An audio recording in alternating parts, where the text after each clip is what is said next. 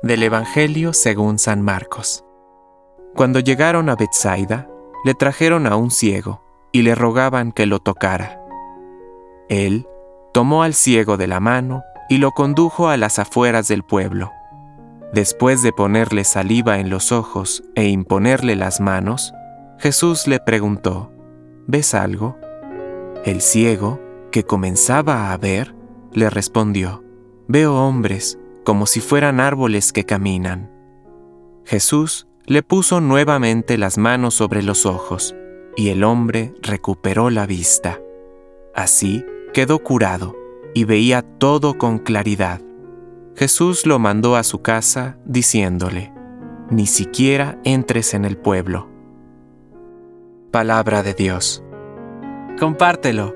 Permite que el Espíritu Santo encienda tu corazón